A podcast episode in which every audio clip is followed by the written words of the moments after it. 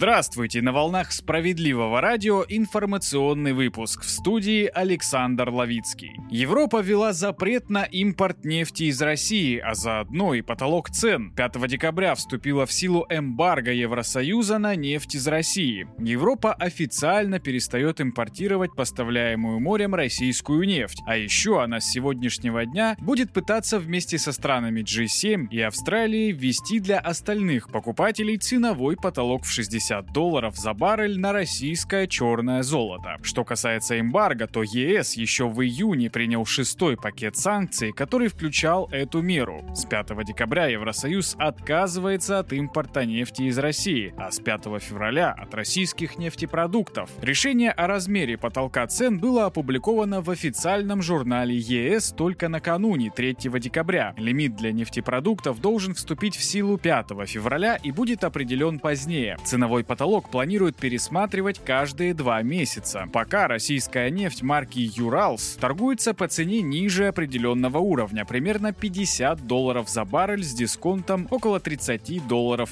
к бренд.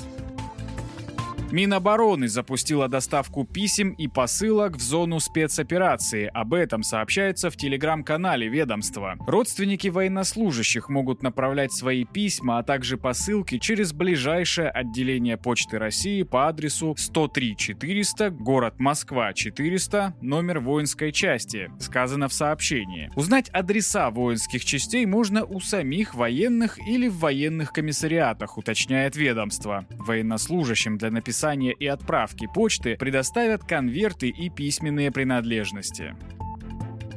На Крымском мосту открыли движение машин по отремонтированной части дороги. После взрыва правой части автомобильной дороги Крымского моста открыто движение. Об этом сообщила пресс-служба Управления дорог Тамань. 5 декабря в 10.50 в рамках восстановительных работ произведен перепуск транспорта на правую сторону автодорожной части Крымского моста, говорится в сообщении. Ранее вице-премьер России Марат Хаснулин заявил об установке всех четырех пролетов Крымского моста моста. Напомним, 8 октября на объекте, который соединяет Крым с материковой частью России, произошел теракт, в ходе которого на дорожном полотне подорвался начиненный взрывчаткой грузовик. Из-за происшествия были повреждены пролеты конструкции.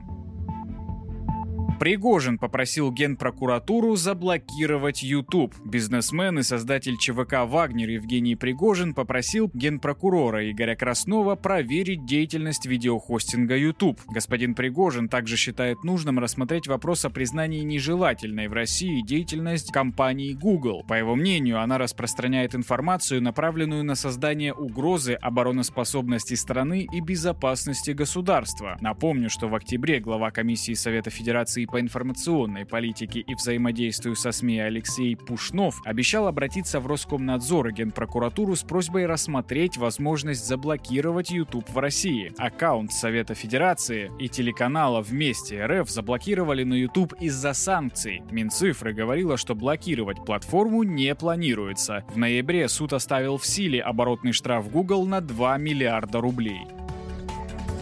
Сергей Миронов предложил ввести гарантированные оклады в бюджетной сфере. Председатель партии «Справедливая Россия за правду», руководитель партийной фракции в Госдуме Сергей Миронов предлагает изменить систему начисления заработной платы сотрудников государственных и муниципальных учреждений. Нужно повысить размер базовых окладов, чтобы они составляли не менее 70% ежемесячной зарплаты, уверен он. Комментируя соответствующий законопроект социалистов, Сергей Миронов отметил, что сегодня Сегодня в структуре заработной платы работников бюджетной сферы соотношение оклада и премиальных выплат разное. Где-то 50 на 50, где-то 60 на 40, а где-то 10 на 90. К огромному сожалению, во многих бюджетных организациях премиальные выплаты составляют большую часть заработка сотрудников. Часто его размер вообще никак не связан с результатами работы, а зависит лишь от отношения подчиненных со своим начальством. В итоге люди получают крохи, указал председатель партии. Он отметил, что законопроект «Справедливая Россия за правду» в первую очередь направлен на защиту трудовых прав работников образования и здравоохранения. По сложившейся практике хуже всего положение у сельских учителей и младшего медицинского персонала.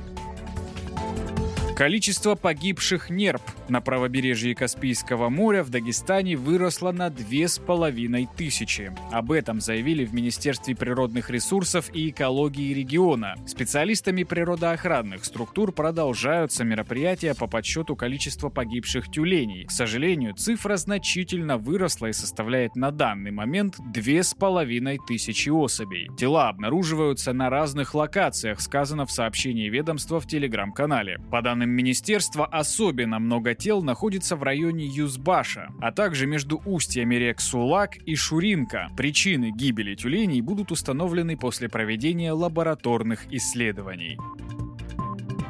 Группа Медиа-1, что объединяет телеканалы Муз-ТВ, Ю и Дисней, подтвердила, что с 14 декабря канал Дисней прекратит вещание. Вместо него будет запущен детский телеканал «Солнце», сообщили в компании. Его Медиа-1 запустит в партнерстве с компанией Меркурий Контент. Инвестиции в запуск телеканала не раскрываются. Напомню слушателям, что российский офис компании Дисней начал телевизионное кабельное вещание канала в России в 2010 году. По данным исследований за октябрь этого года, это был второй по рейтингам детский телеканал в стране.